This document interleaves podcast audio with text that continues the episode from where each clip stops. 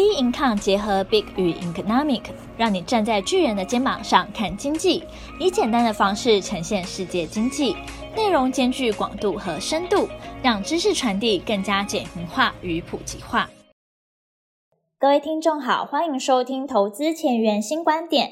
今天由我们财经诸葛 David Chen 向各位听众聊聊，联准会偏鸽使美股偏多向上，台科技类股积极掌握上升行情。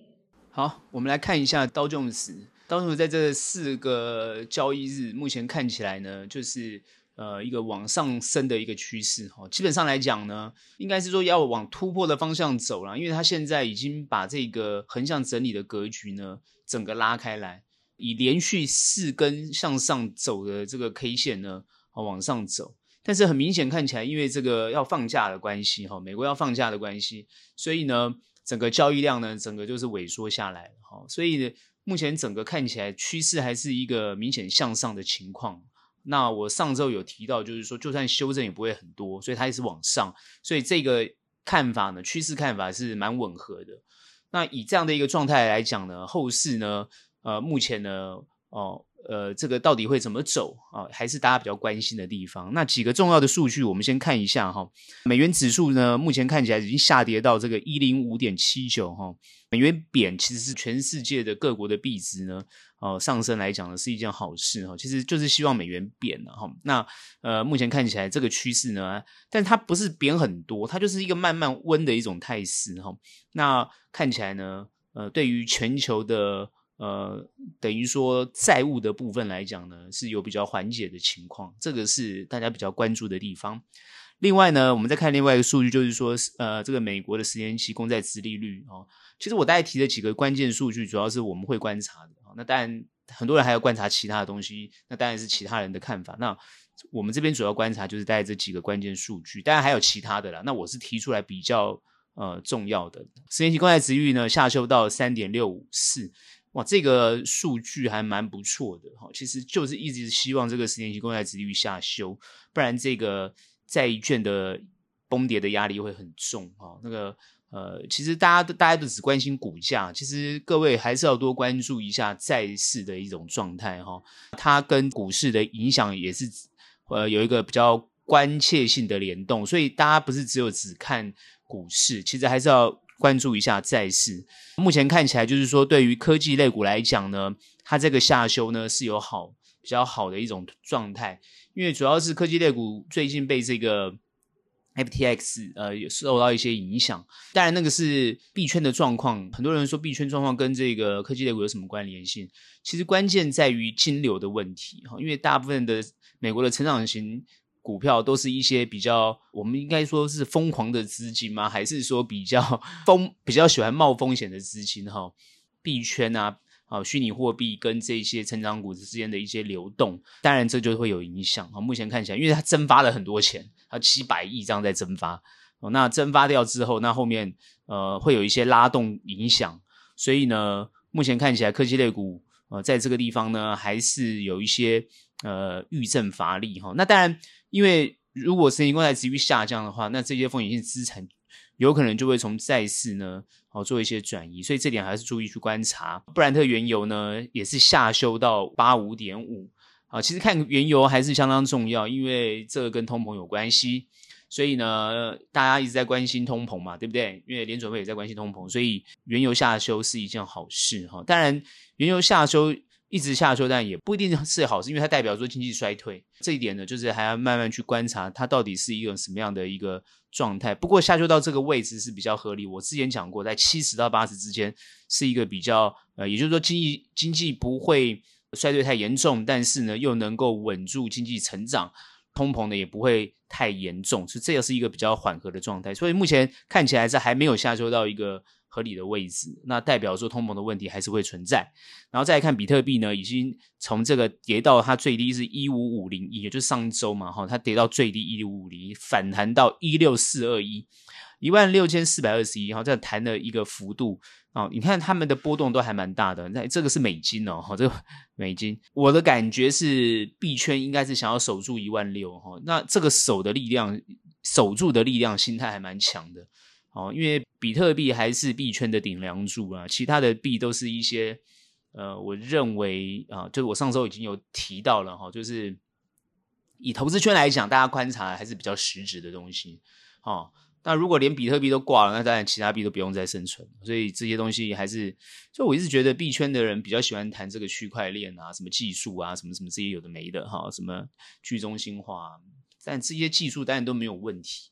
哦，它当然也是为了方便性跟想要让这个金融成本下降，这个都这个都很好，目的性很好，工具性也不错，但是它的精神点有问题。哦，应该这样讲，这个待会再分析。我们再看。Tesla 的状况，本周它最低跌到一百六十六点三，其实相当的弱，然后后面就反弹到一百八十三点二，就代表说 Tesla 它基本上还是稳住一个状态。其实呢，还是一个持续观察的情况。目前看起来，我觉得应该只是一个反弹，因为对 Tesla 的全球竞争来讲，还是相当的呃，他们讲相当的大哦，而且它也有走疲弱的原因啊，好，所以。细细节的部分，当然大家可以去看。我们只是就它的数据变化，我认为只是一个反弹哈。那我们再看 Apple，Apple 当然是比较有实力的哈。但是因为 Apple 碰到这个郑州厂的这个，因为 iPhone 十四它卖的最好的是 Pro 跟 Max。那目前看起来，红海的这个应该说富士康啊哈，这个郑州厂的一个算是暴动吗？问题感觉是锁在那，但是它目前最新的新闻说，预计会掉三成。好的出就等于说它的这个产能会掉三成，这个对于 iPhone 现在呃，因为现在已经看到美国有些要订 iPhone 已经要到明年才能拿到货，所以呢，我认为如果买气还在，这个问题不大哦，只是递延取货而已哦，所以我认为问题可以解决。目前现在看起来，红海的处理方式应该都还是可以解决，好，稍微拟平嘛，就是给多点钱，就是这样子。关键在哪里？关键在于。最怕是底层的那个消费，等于说衰退或者是消失，这个是最怕。目前看起来没有，只是递延而已，所以我认为还没有什么太大问题。所以你看，Apple 它是从跌到一百四十六点九五，后来又反弹到一百五十一点零七，哈，目前它还是维持一个横向整理的区间，嗯，这个状况比较健康。我觉得消费性电子从 Apple 的角度来看。我觉得还是属于比较健康的态势。台币目前呢，现在目前是呃升值，然后目前升值到三零点八对一美元，之前贬得很严重，现在看起来升，就代表外资慢慢有汇入台湾。其实这个是一个对于台股，我们这一波看到它从十月二十五号这一波拉上来的一个态势，拉了两千多点，其实就是可以很明显的看到外资把资金回流到台湾来。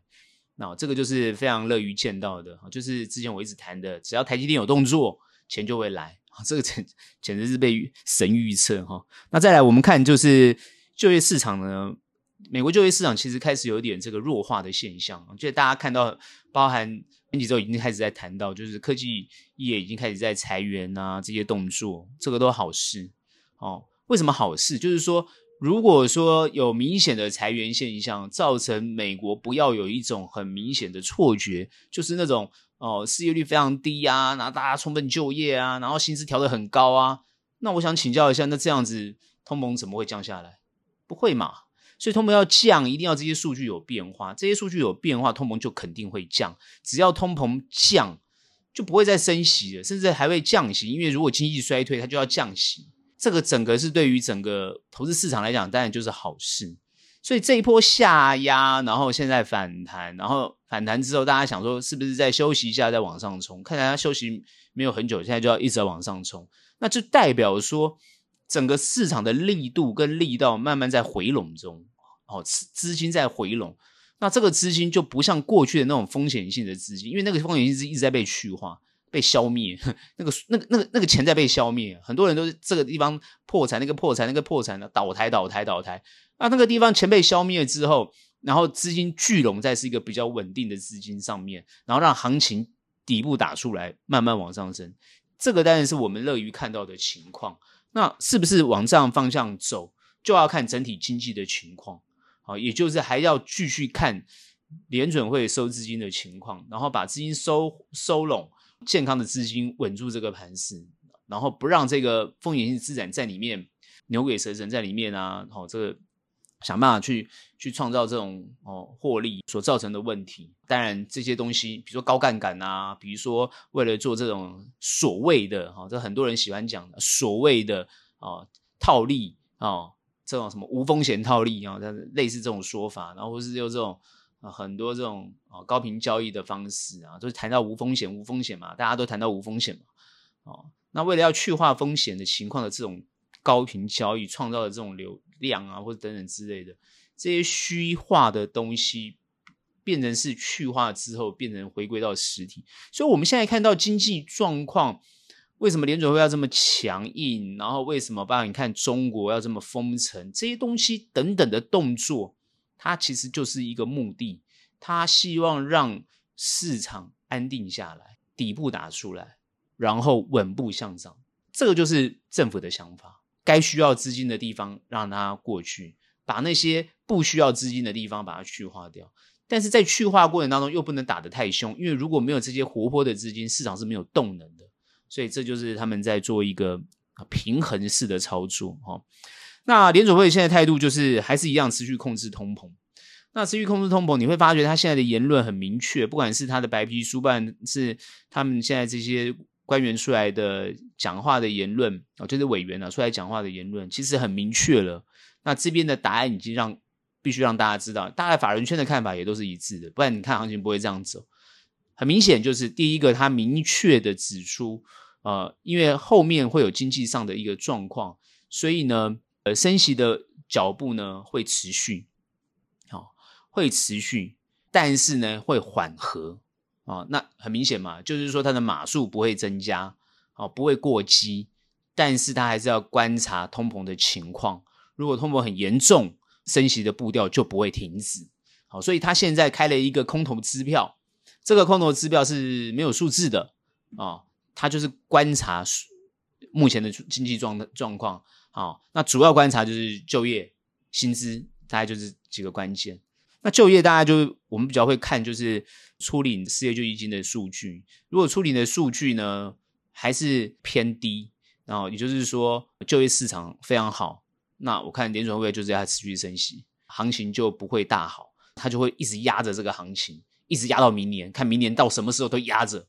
哦，就是什么叫压着？就涨上去就要往下跌，涨上去就要往下跌。你最近你看到它是没有这样涨上去往下跌，为什么？就是大家要慢慢。理清楚这个状态，也就是说，大家想要明确的知道，就是你的态度是什么。那现在我觉得市场已经知道联准会的态度，而且已经看到明年了。关键就在通膨，关键就在失业率的情况，关键就在很明显的就是薪资状况。这个就是大家才关注的数据。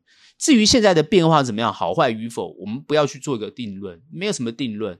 因为它就是看市场结构的情况，你就看美国的就业率的情况，你就看美国制造业跟美国这些科技业的这种情况，它会自然做一个流动，也该裁员的啊，该减薪的，它就会做。好，比如说像疫情受益的公司，好，那现在它就要开始做动作了，因为它它过分的招募嘛，像他们这些，不管是亚马逊的这个贝佐斯，你看到那个 Meta 的。呃，这个主播客都出来讲啊，就是说他们觉得他们的策略上，就是说经营策略上有些失误，哦，就是过分的呃扩张啊，啊，尤其是在这个两年半的期间过分的扩张，因为现在疫情已经确定，他就要让它走入历史嘛，关键就是这种感觉哈、所以因为现在这个呃全球的疫情目前看起来就是就是多半几乎已经都。都快差不多了，都已经好，就是都成，也不是说完全消失，它就是说已经不会再做一个严重的扩散。所以呢，目前当然还有一些什么世卫组织也一直出来讲，有些新的变种、新的什么什么的提醒大家，但它好像不影响大局，好，不会像之前 COVID 这么这么这么严重。所以呢，各位要知道，COVID 是有它的一个特殊的哦状况，因为 COVID 它就很像感冒。扩散性非常的非常非常的快，但因为之前刚开始有致死率，所以大家是最最担心这个问题。但是后来慢慢慢慢慢慢的一直演化，一直演化，那它也一直弱化、弱化、弱化，那它就会变成是另外一种感冒。所以这是一种人类他必须要面对的，不管是未来或现在，好像它就是一个很自然生物之间的一种自然的共存，所以它没有严重到大家去非常的恐慌。所以这两年半的时间虽然很长，有些企业、有些服务业啊、餐饮业啊、有些呃这个航空业，什么各方面都受到非常严重的打击跟影响，因为时间非常的长，但它终究过去了。我们现在比较看到就是这些行业慢慢都开始复苏了。我们现在有时候要去订餐就订不到，所以它已经慢慢复苏。所以你现在看到的是说已经是疫后的情况。所以全球目前看起来是疫后状况。疫后现在因为通膨，因为要复苏嘛，所以它自然而然会抢资源，很多物价都会上涨。那在抢物资过程中，物价上涨，那你没有压抑住这个东西，你过多的资金去炒作稀有的。这种原原料啊，或者是这些这些食品啊，不然是石油，那你就会产生问题。所以通膨一定要压下来，温和的成长是相对的重要。目前看起来，美国消费数据，包含消费信心指数，就是没有很没有很好哦。呃，有些人会说，哎，看起来沃尔玛财报还不错啊，应该是消费信心有回回笼啊。那看起来是没有的，就是比较低端的。就是一般民生必须的，它还是非常强劲。但是，一些高端的、比较贵的一个产品，比较高端的产品，它的消消费的这个情况没有出现。这就是目前看起来，呃，美国认为还没有消费信心还没有完全恢复的一个情况。消费信心还没有恢复，那它就会影响到呃经济，也就是说，后面还是以衰退的角度去去判定，然后也会影响到。企业的营收获利，包含它的股价的反应，这就是目前在观察的情况。整个来说，就是说，美国现在我们在推这些数据跟观察的时候，以这些经济状况来推估的话，目前行情呢，我觉得还是会持续往上，但是比较健康的是要修正一下再往上。如果它没有修正的话，那它必须要一个比较关键性的理由让它往下。那目前看起来是没有的。乌俄的情况看起来对西方这边好像感觉比较有利。那俄罗斯这方面呢，也没有增加太多的这些攻势，感觉是要守住涅伯河以东的一个情况，所以他是采守势。那现在用无人机的方式在做攻击，然后攻击一些重要的设施，让这个乌乌军没有办法过冬。这当然是战略上的思考，其实战术上没有做太多的动作，是战略上的思考。西方也没有。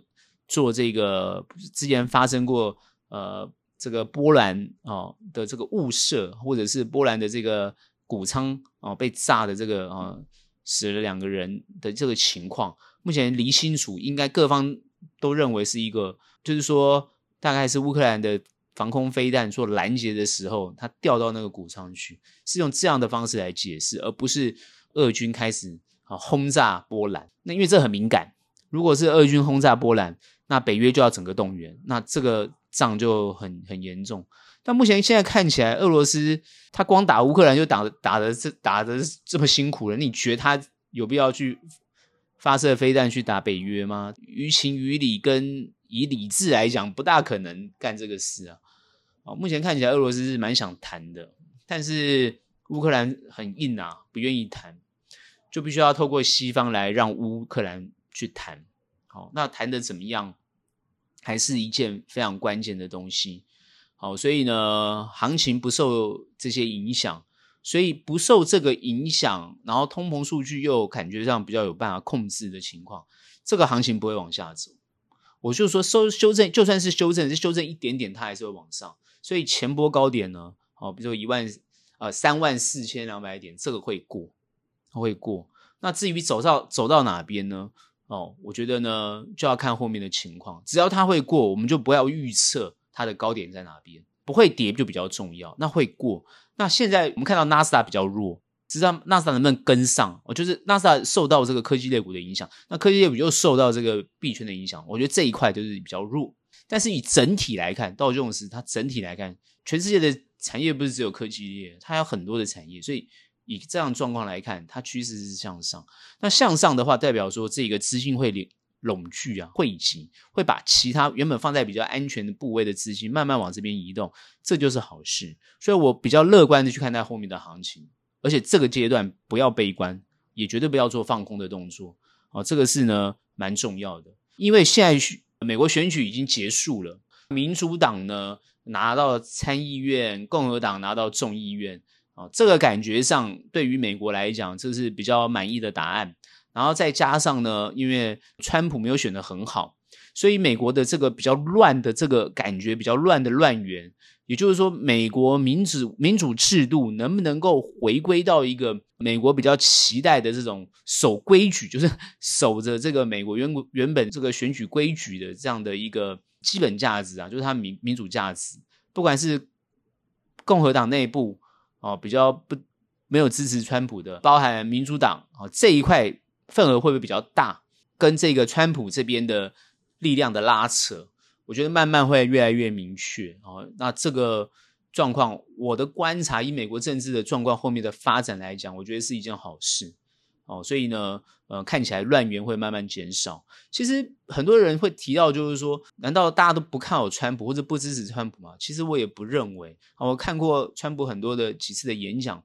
他当然是讲的都是比较夸张、比较戏剧化、比较过激的这种言论啊，但是他也点到出很多重要的观点，比如说现在你看拜登后来接手选上总统之后，你看很多的政策是延续川普的政策，好，比如说包含美国制造，其实美国制造这件事情在奥巴马时期就一直在讲，但是呢，可能执行的没有非常好，因为有很多的因素，好，包含有中国各方面其他国家的因素，但现在这一次就看起来呢。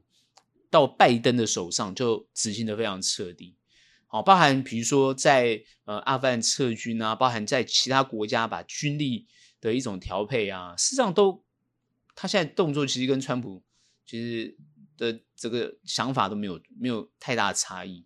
他们大概只有在国内的经济上来讲一些，比如说川普要移民的政策的修改，包含盖美墨这个这个墙啊，边境的墙，看起来拜登就是不愿意，不会这样做。他的移民政策也不大相同，包含对于这个健保啊，包含很多这个社会福利支出都跟川普不一样，这是没没有错的。但是对于企业来讲，比如说收税这方面也都不不大相同，但是对外，尤其是外交的部分上来讲，看起来是蛮一致的，哦，当然一致对中。哦，对抗抗中的这件事情是一致的，哦，然后比如说要结合西方的力量，可是因为川普是呃完全连西方力量都不愿意结合，他就是呃以美国为尊呢，那这一点跟拜登不大相同，拜登是想要结合更多美西方的力量来做，但看起来西方跟拜登的想法不一定一致，从这一次呃很明显的这个乌俄的情况就看得出来，他们没有一致，慢慢的不一致，但这个对于俄罗斯来讲就有利。目前看起来就是大概这个局局面跟结构，呃，也就是说，拜登会把重心慢慢把这个外交的部分放得比较重，包含对中关系。目前看起来，他在对中关系方面，啊、也是一步一步的在经营，哦、在调整，包含他们碰面，包含会谈各方面都已经在做，也比较友善，对于全球的经济跟全球的发展，目前看起来是偏好的方向去走。所以我觉得整个世界因为 G20 这件事情，这这一次的 G20 感觉缓和非常的多。你可以看全世界的行情，股市都已经慢慢缓和往上走，这影响就这么大。你看它影响就是这么大，哦，所以全世界当然就是希望和平，因为经济最怕就是不和平。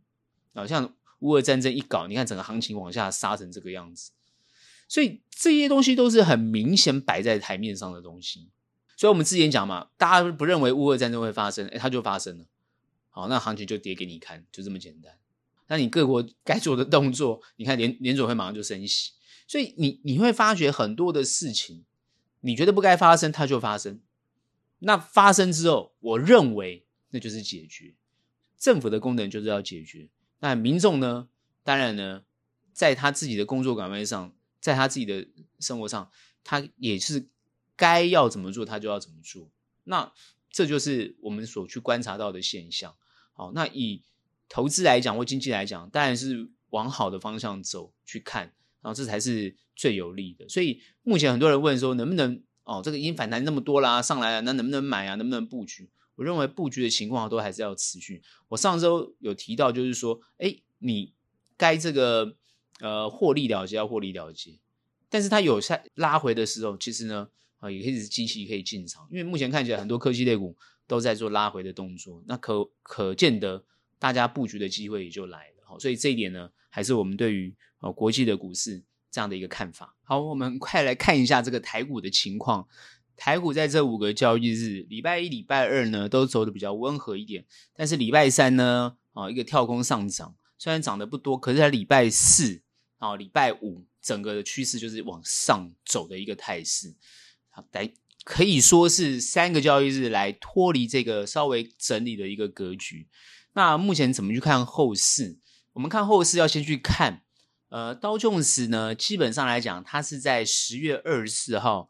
哦，这根 K 线开始破季线，然后一波往上走，过程当中稍微整理一下，但是呢，趋势就是一个向上。哦，那它走到了三万四千啊，这个两百点，然后呢，目前看起来趋势还是向上。所以呢，台股呢，整个突破季线的时间点，它的位置在十一月十一号，所以之间呢，时间差呢，各位呢，你看哦，就差了将近呢，呃，十几呢。十几天啊，快二十天的时间，二十天的时间呢，各位要去想，我们差差了这么长的一个时间啊，后面是怎么样的一个态势？肯定会有一个补的一个涨补涨的一个现象。那这个补涨它是怎么样的一个呃呈现？怎么去追上后面这个行情？那因为主要的是纳斯达的位阶比较低。可是台股的趋势上来讲，感觉就是在好、哦，你看它的这个形态上来讲，感觉就是在道琼斯跟纳斯达的一个中间位置，我们就爬到中间，诶这好像蛮符合哦费半的一种态势。可是费半手法又不大相同，哦，因为因为费目前费半看起来它会比较接近是道琼斯的走法，那很明显往后面去看，就是说台股在后面呢，事实上有一波涨的一个机会。那目前涨呢？它的涨的条件跟理由是什么？我觉得主要我会分析三个点啊，这三个点，第一个就是台积电，包含台积电相关，这是我要分析的一个状态啊。因为台积电大家谈的蛮久的，我的观点会比较不大相同哦。台积电要谈的呢，还是我之前一直谈的，就是说台积电的动作是什么？目前看起来台积电的动作呢，我认为非常对，也非常正确，因为。上一周大家比较谈到，就是说张忠谋有谈到，可能三三代米要放在这个亚利桑那州，哈，就是放在美国。我觉得这个想法非常正确，因为国内有一一票人呢，哦，这个 一直觉得说，为什么我们关键就会怕台湾被掏空啊？一直提到台湾被掏空的问题。我认为一个企业经营的发展跟想法来讲呢，呃，他不会用掏空的方式，除非那个环境对他真的。嗯，不是那么友善。看起来台湾不会有这样的一个状态，主要是台湾是一个比较民主、啊自由的一个社会，它的制度比较偏西方的制度跟结构，所以它的制度偏西方的情况之下，所以它的企业经营发展会比较类似西方的状态。当然，很多人会讲说，就算是不同的政治制度，也有可能是走西方的管理方式跟企业经营发展，比如说中国大陆这样的一个大陆的企业。哦，这个也是有可能的，但是因为大陆的企业现在面对到的是国际上，呃，这个对于它的一些呃封锁或等等之类的一个动作，所以他们经营相对是困难的。那再加上就是说，当然一些呃环境上、投资环境上的一种差距，所以也是有一些差异性。也就是说，现在台积电面对到美国的晶片战跟科技战。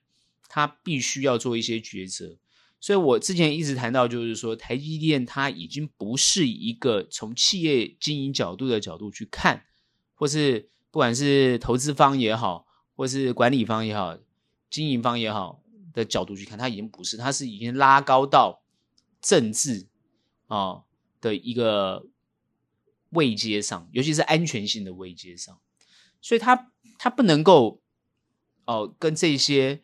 呃，主要的，我们认为就是主要的科技国家、科技发展的国家，啊，尤其是你的一些技术或者你一些一些软体啊，你各方面东西是掌握在别人手上的，所以某些部分掌握在别人手上，那你当然也保有你的优势。所以这一周其实讨论蛮多台积电的状况，台积电有没有它核心的技术？当然有，因为很多人会说台积电。你就是一个代工嘛，那谁都可以代工啊。那你有什么技术哦？或者你整个呢？规划规划用庞体啊，哈，直接被美国端走就对了。实际上来讲，美国要端台湾，的科技业有没有办法端？其实不是美国决定，是企业决定。企业决定，可是企业它估量的不是只有对股东的责任而已，因为它已经上升到是一个政治的位阶。所以以台湾来讲，台湾是对于台积电是有一个啊，包含生养的这样的一个概念。好，各位应该知道哈。那既然是台湾投资的公司，台湾孕育出来的一个科技产业。我觉得美国其实是必须要尊重的。那这一点，我觉得台湾的政府在这一点上面其实没有协助到台积电，非常可惜。那如果有也没有关系，就是他可能不敢不敢公开讲，所以以至于以至于让台积电做了他后面应该要做的动作。我认为我之前不是讲吗？他应该要跟这个韩国的政府做多做学习啊。但是你在学习的过程当中，但是你要怎么去保有你自己？那其实因为韩国是三星跟这个，不管是三星或海力士，或跟韩国政府的关系啊，我认为企业跟政府的关系其实是蛮绵密的。从韩国来讲就很明显，所以台积电自始至终跟政府的关系也是要保持非常绵密的关系。市场有没有？有。你看到的就是什么？你看到的就是说，这次民进党政府让这个张忠谋去 APEC，那张忠谋是什么身份？当然他是已经。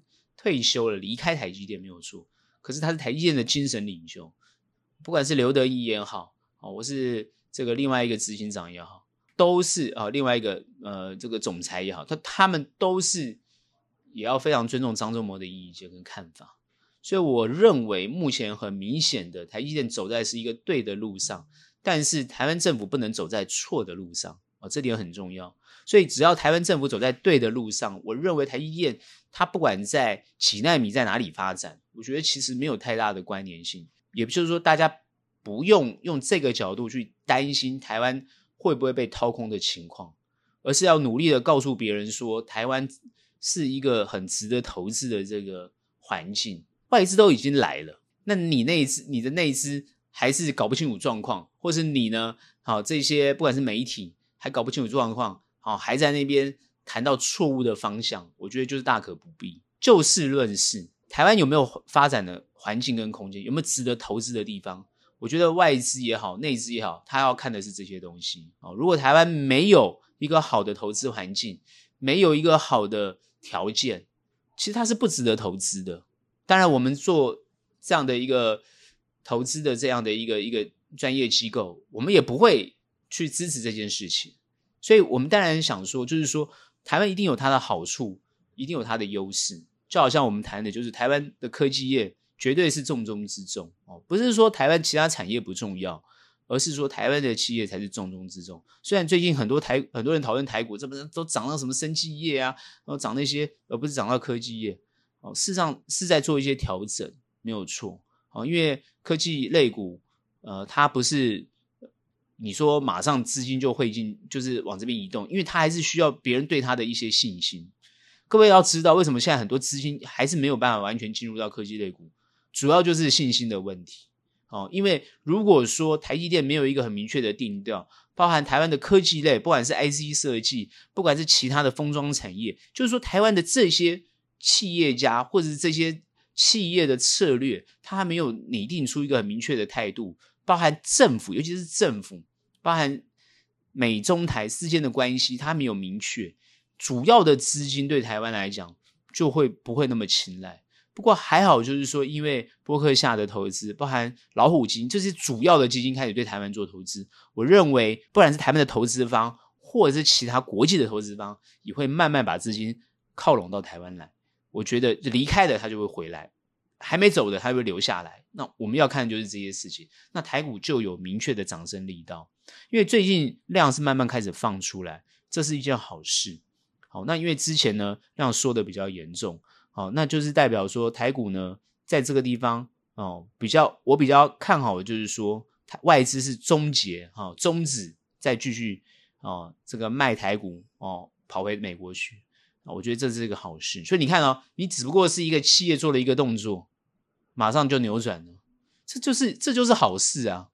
那你都不做，你光喊口号是没有用的，所以做永远比说来的重要。那当然，因为现在对中的关系，也必须要去经营。所以我觉得台湾企业不是只有台积电，还有很多其他的企业，包含你要怎么样能够把这些关系啊把握好。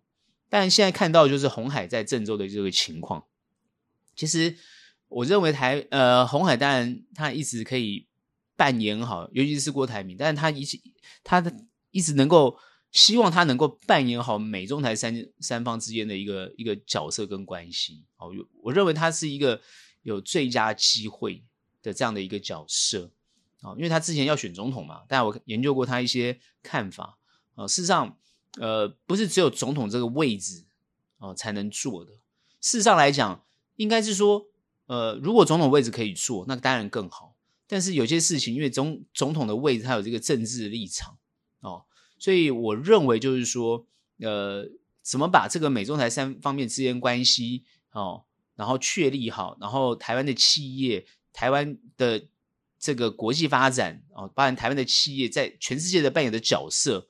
怎么确立好稳稳的发展？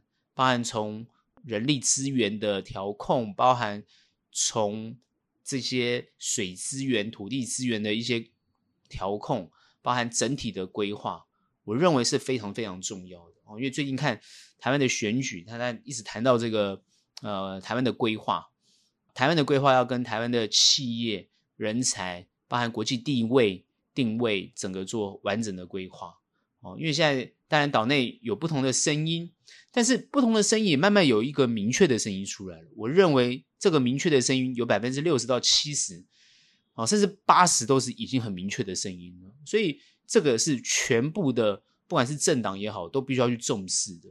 这个声音很明确，就是说你的名字不重要，重要是你的制度，而这个制度是不是已经达到这一个台湾这一个岛内的。生存的同胞共同去认定的这套制度，认同的这套制度，如果大家都认同这套制度，那他就是维系到这套制度，也就是大家是捍卫这套制度的话，那他就是很明确。好，我认为这个基本上可能是两党也好，或者其他政党也好，大家去共同尊重的地方，也就是所谓的最大公约数。那这个公从这个最大公约数里面去跟中啊、对中怎么去谈，对美怎么去谈。怎么样维持一个，不管是等距也好，或是比较偏谁啊，就是你怎么样维持一个这样的一个关系，而你这样的一个关系的声音要够大，那你台湾的企业就比较明确的知道自己要怎么去发展，怎么去布局。我我觉得这相当的重要。那这样子投资方，包含像我们这样的好的投资方，我们才会很明确的知道怎么怎么样去哦，这对企业做于长时间布局的想法，这也相当的重要。所以台积电，我认为他做对了这些事情之后，相对的要看其他的企业怎么去 follow 在国际的角色跟定位，扮演更明确的角色。这是从台台积电的一个发展角度去看，好，我觉得这相当的重要。但另外呢，就谈到这个 FTX 就是币圈的状况，为什么我这次特别提这件事情，跟台股什么关系？各位，台湾目前呃有资料显示，大概就是呃三十万的受害者，但也有资料显示是一百万的受害者。那听起来人数好像呢三十万、一百万，你感觉相当的多啦。那你说不多，也感觉也蛮多。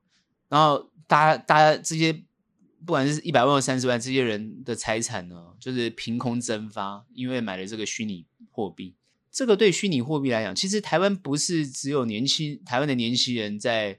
在做虚拟货币，好像像韩国也非常多人在做虚拟货币，好，包含日本这些全球的年轻人，我们看这个前行的院长的陈冲，他提了一些看法，我们大家关注到，虚拟货币本身就是虚拟，大家对于虚拟的概念定义是什么？它本身来讲，是不是能够让你世代翻转的想法？这些东西。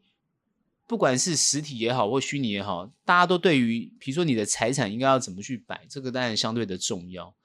如果财产摆在一个虚拟的状态，它的风险当然是很高的。那既然你要冒这么大的风险，你当然是期待相对很大的报酬。那你那么大的风险没有得到那么大的报酬，当然你就是亏损。那在投资的投资界来讲，亏损很正常，因为你要投资，你就要有亏损的心理准备。所以三十万、一百万，不管怎么样，政府他有没有立场去管、去协助你啊、去管理？他当然没有立场管，因为本身来讲，你的存在就本身是不要别人监管嘛，对不对？你看这些币圈人在美国也是谈到他不要受人家监管，对不对？但因为现在美国希望透过监管的一些方式来管理这些状况，但它还没有完善化，所以呢，它还是属于存在在一个比较虚拟的环境里面。那对于币圈来讲，它影响这就是这个所谓呃几十万人的啊几百万人的这个投资瞬间消失的一个情况。其实这些资金原本它应该是留在一个比较我们叫投资台湾实质上，比如说这些股票啊这些企业上的资金，那他跑去那边投资了，或者是炒作了，然后现在损失了。那当然政府是有必要去从旁协助，当然这 OK。但是大家要回过头来去反思，之后的投资应该用什么样的态度去面对？好，所以我通常很多人问我说：“哎，要不要投资那些东西？”我们通常都是不会不会支持，也不会鼓励的。很多人说：“多少放一点嘛，多少放一点，当然那是多少放一点，你没有就算了。”就好像哦，比如说你放在某个东西，你觉得它没有就算了，哎，有当然就是当当做赚到。你抱着这个心态很 OK。但如果是你把你的身家都压在那个上面，那当然你现在就非常严重。好，我们看到韩国也有这种情况，就压在那些虚拟币，后来那虚拟币消失了，大家就很惨。至少投资在这个有安全的环境里面，有政府，有这个交易机构，有整个法规规范哦，各方面哦的这样的一个呃，像台湾的这个证券交易所这样的一个交易机构，就相对的安全多了。也比较有保障。你就算今天损失了，你也知道哪里跌倒，你可以哪里爬起来。你现在看在币圈，你要爬起来都有点难，那真的是很，那真的是很夸张。目前看起来，他说的一些理论啊，FTS，因为主要就是呃失败在他的 FAIFTT 哦，就是他的那个币啊。那我觉得里面关键扮演者就是币安哦，我真的觉得币安当然这是别有用心了哈。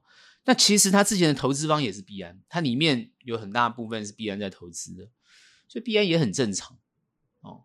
那币安的那个执行长他讲的也很正常，他觉得有风险他就把资金移出来，这没有错啊。而且他甚至讲说我，我我没有一次移啊，我没有要砸盘，我是慢慢移啊，所以他也有损失啊。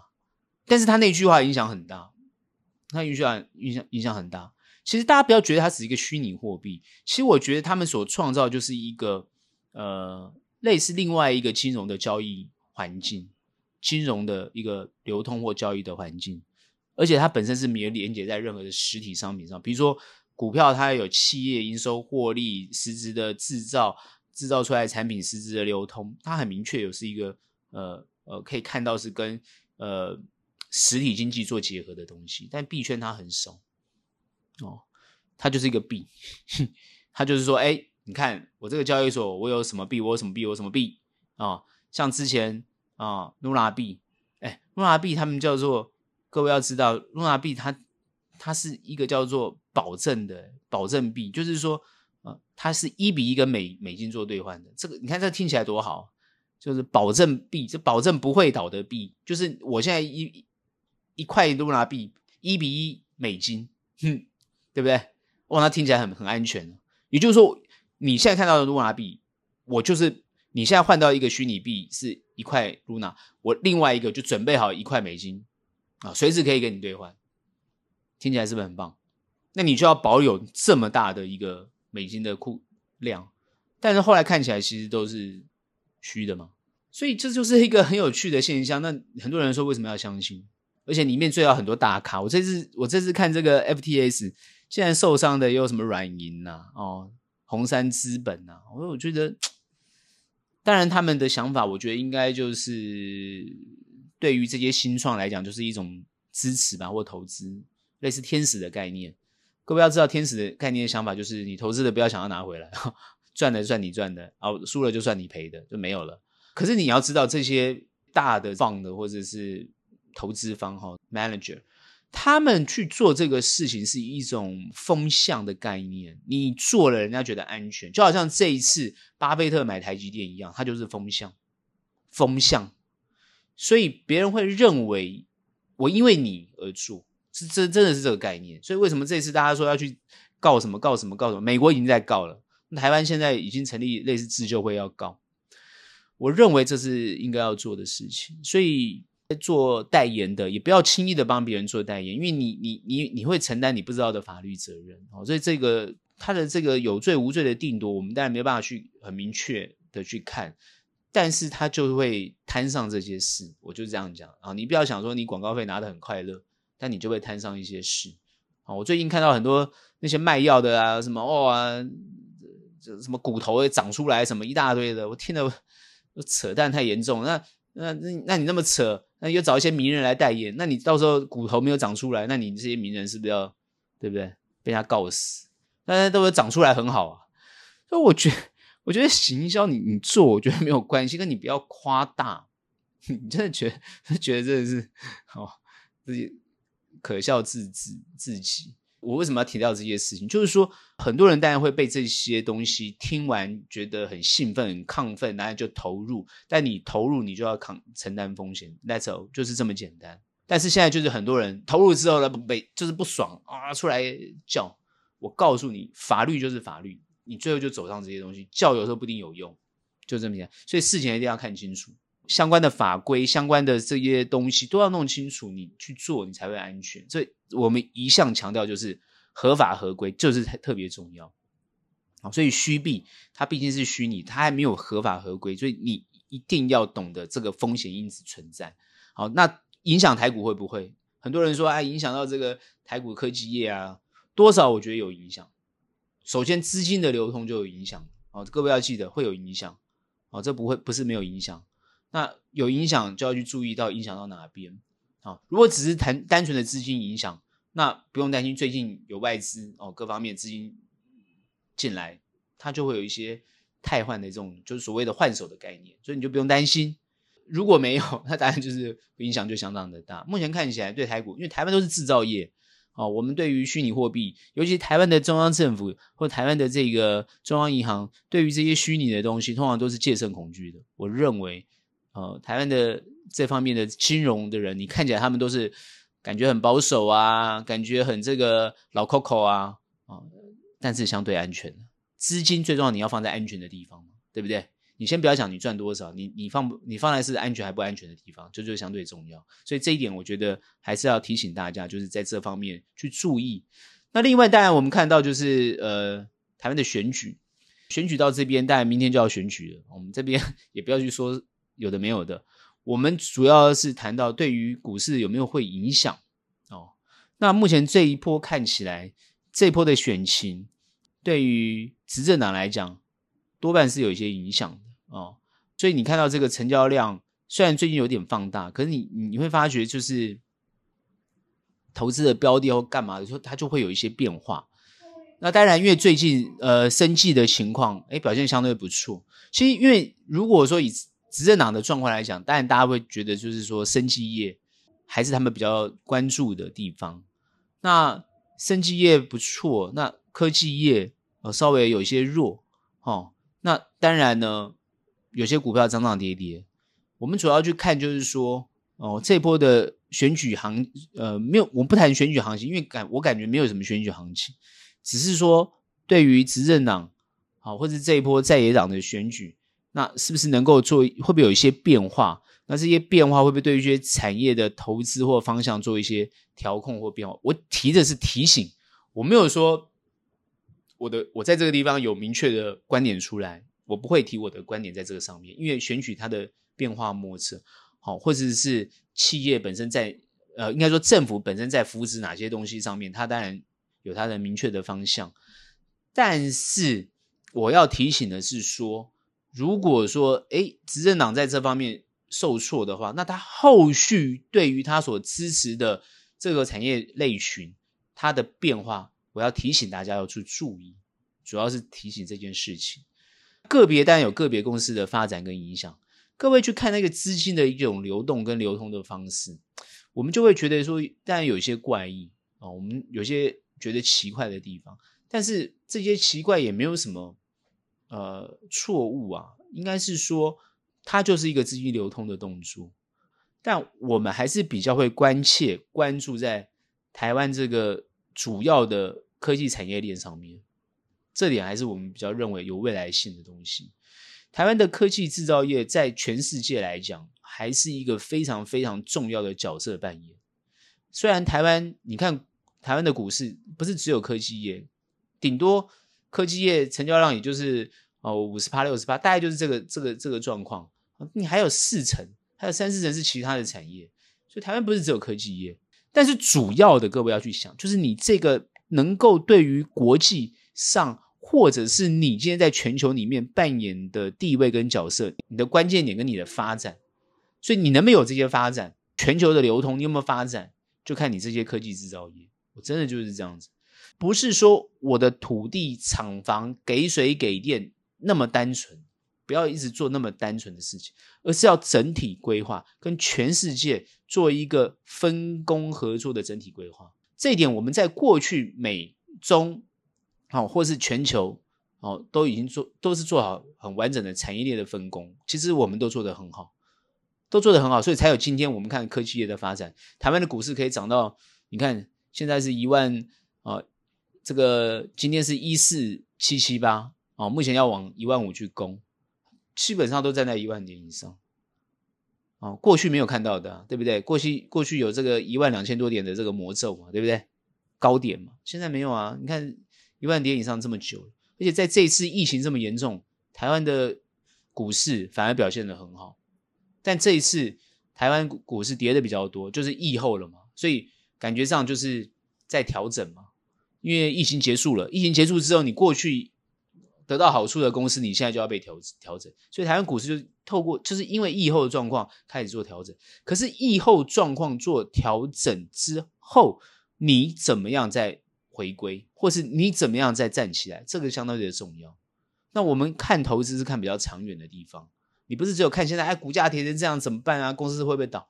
各位，股价跌成怎么样？公司会不会倒？你要看你这家公司的体质啊。你如果只看股价有什么用？体质最重要。公司有没有有营收获利？而且在全球它站在什么样的位置？它公司的这个提供的这个商品是不是一个关键的东西？这整个就这样从这个角度去看。如果是，你就都不用担心。所以我之前上周怎么谈？积极布局嘛，积极布局啊。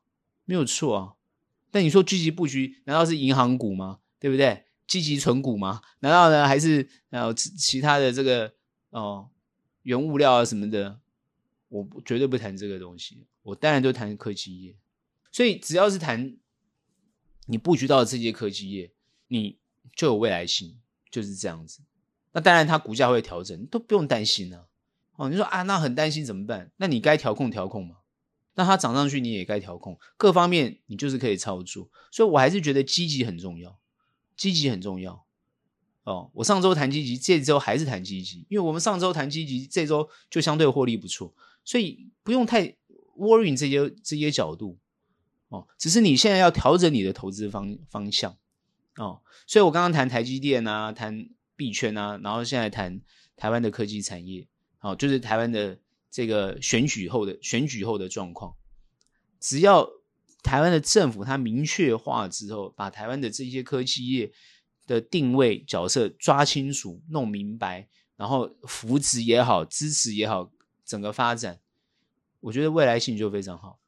台现在全世界跟台湾竞争的，当然就是韩国，他们也在做相同的事情，他们也包含半导体，好，包含。韩国的生技产业也是相当的强，所以台湾也要发展生技产业。我就在思考，哦，台湾的生技产业是不是真有这么强的竞争力？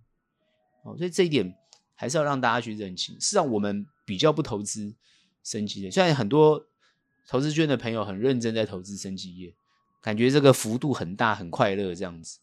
哦，但我们还是比较存疑。哦，虽然政府很支持，因为毕竟来讲。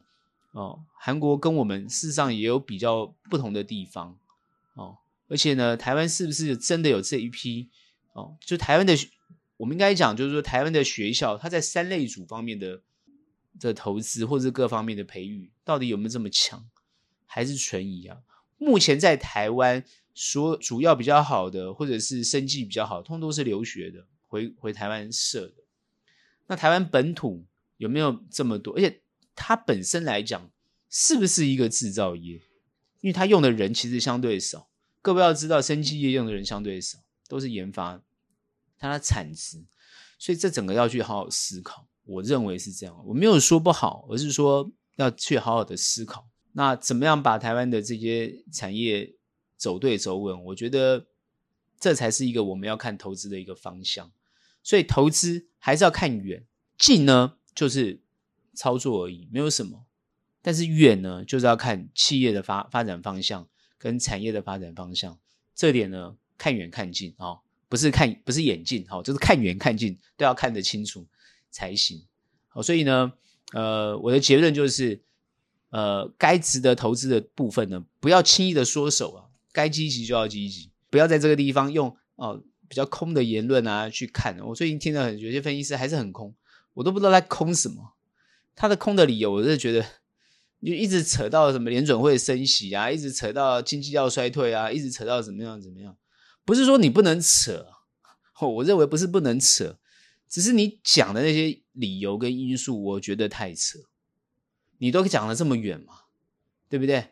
你都已经讲到升息继续下去之后，衰退成会，那这个企业会衰退成什么样子？那你都已经看到这么远了，企业有没有依照你照你讲的衰退成什么样子？你看。台湾很多企业交出来的成绩单还是相对的好，营收获利都相对不错，是不是？这才是最实际的东西嘛。哦，所以有没有你讲的那么差，对不对？你不要看到跌了，就看哎，我讲对了，开始跌了，哎，只是一个适度的调整，你就说啊，我我讲对了，那这个也很好笑，是不是？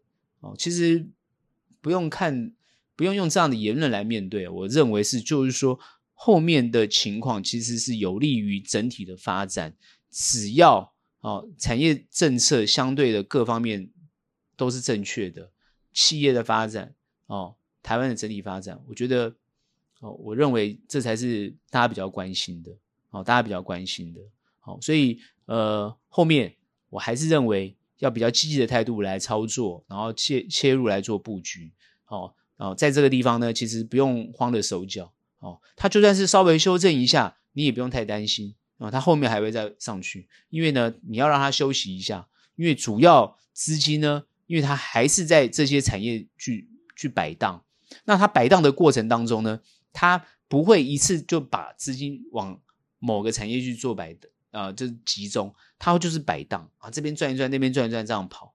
那我们要看到的是实质的资金进来之后，慢慢把它往上推。好，这一波你看台积电这个走法就相对的不错。因为台积电今天是收在四百九十八块，差两块就五百块了，所以大家就想说，哎，五百块快到了，三百七十块涨到五百块，哎，真的真的是就是要这样推，哦，台积电就表现相表表现的相当的好，这个走法就表现的相当的不错。